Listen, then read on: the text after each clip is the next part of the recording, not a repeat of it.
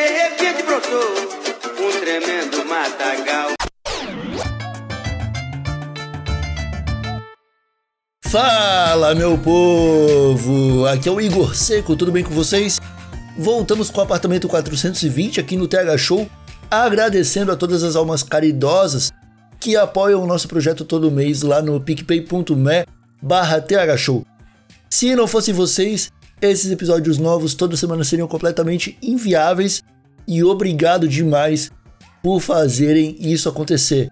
Turma do ProErd, obrigado usuários que nos apoiam, vocês são show demais e não esqueçam de assinar o nosso PicPay que agora vocês estão concorrendo às shoulder bags exclusivas do TH Show, um material irado. Eu recomendo muito vocês passarem lá no Instagram para darem uma olhada nas fotos porque tá massa demais.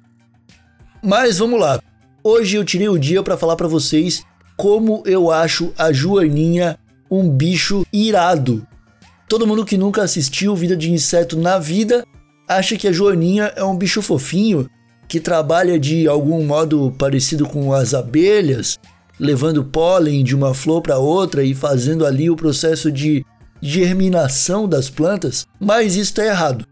A verdade é que a joaninha é um bicho cruel e sanguinolento, considerado aí um dos piores pesadelos dos ácaros, pulgões e até das aranhas vermelhas, que é um ácaro, mas que, né, a gente chama de aranha vermelha porque parece com aranha porque faz teia. Esses três que eu falei, os pulgões, as aranhas vermelhas e os ácaros, são praticamente a trindade do mal quando o assunto é praga em cultivo de cannabis. São eles os principais vilões e os insetos que mais aparecem para destruir a nossa plantação. O que eu quero dizer aqui é que a joaninha é um bicho carnívoro que se alimenta desses insetos e praticamente de qualquer inseto menor do que ela. E por isso, ter joaninhas dentro de um cultivo pode ser a melhor solução para acabar com uma praga que esteja atacando as suas plantinhas de maconha. E eu tô falando muito sério, bicho. Quando a gente fala de mosca branca, por exemplo, ou da própria aranha vermelha, ou do pulgão, ou qualquer coisa assim, não existe absolutamente nada melhor do que lançar meia dúzia de joaninha no cultivo e deixar elas agirem.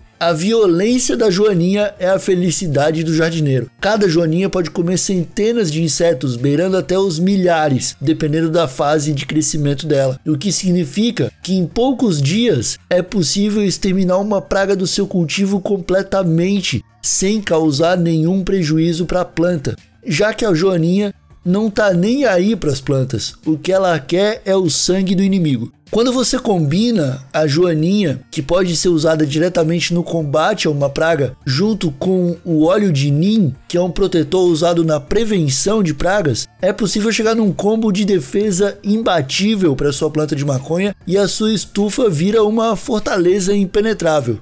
É claro que quando falamos no controle de pragas, é necessário tomar vários cuidados, já que pragas podem se estabelecer de várias formas. A gente está falando aqui mais das pragas que chegam através de insetos, mas também existem as pragas que são através de fungos e vírus, que interagem com a estrutura da maconha e causam danos de forma invisível até o momento que já está tudo perdido.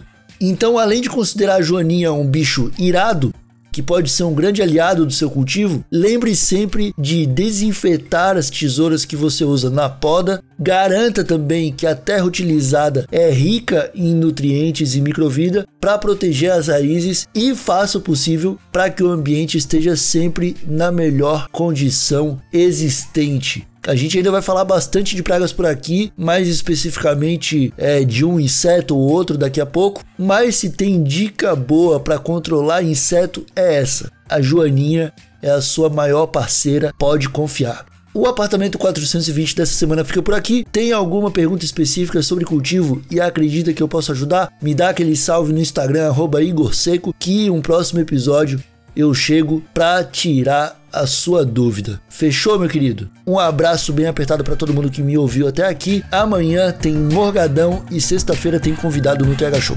Um abraço bem apertado e tchau!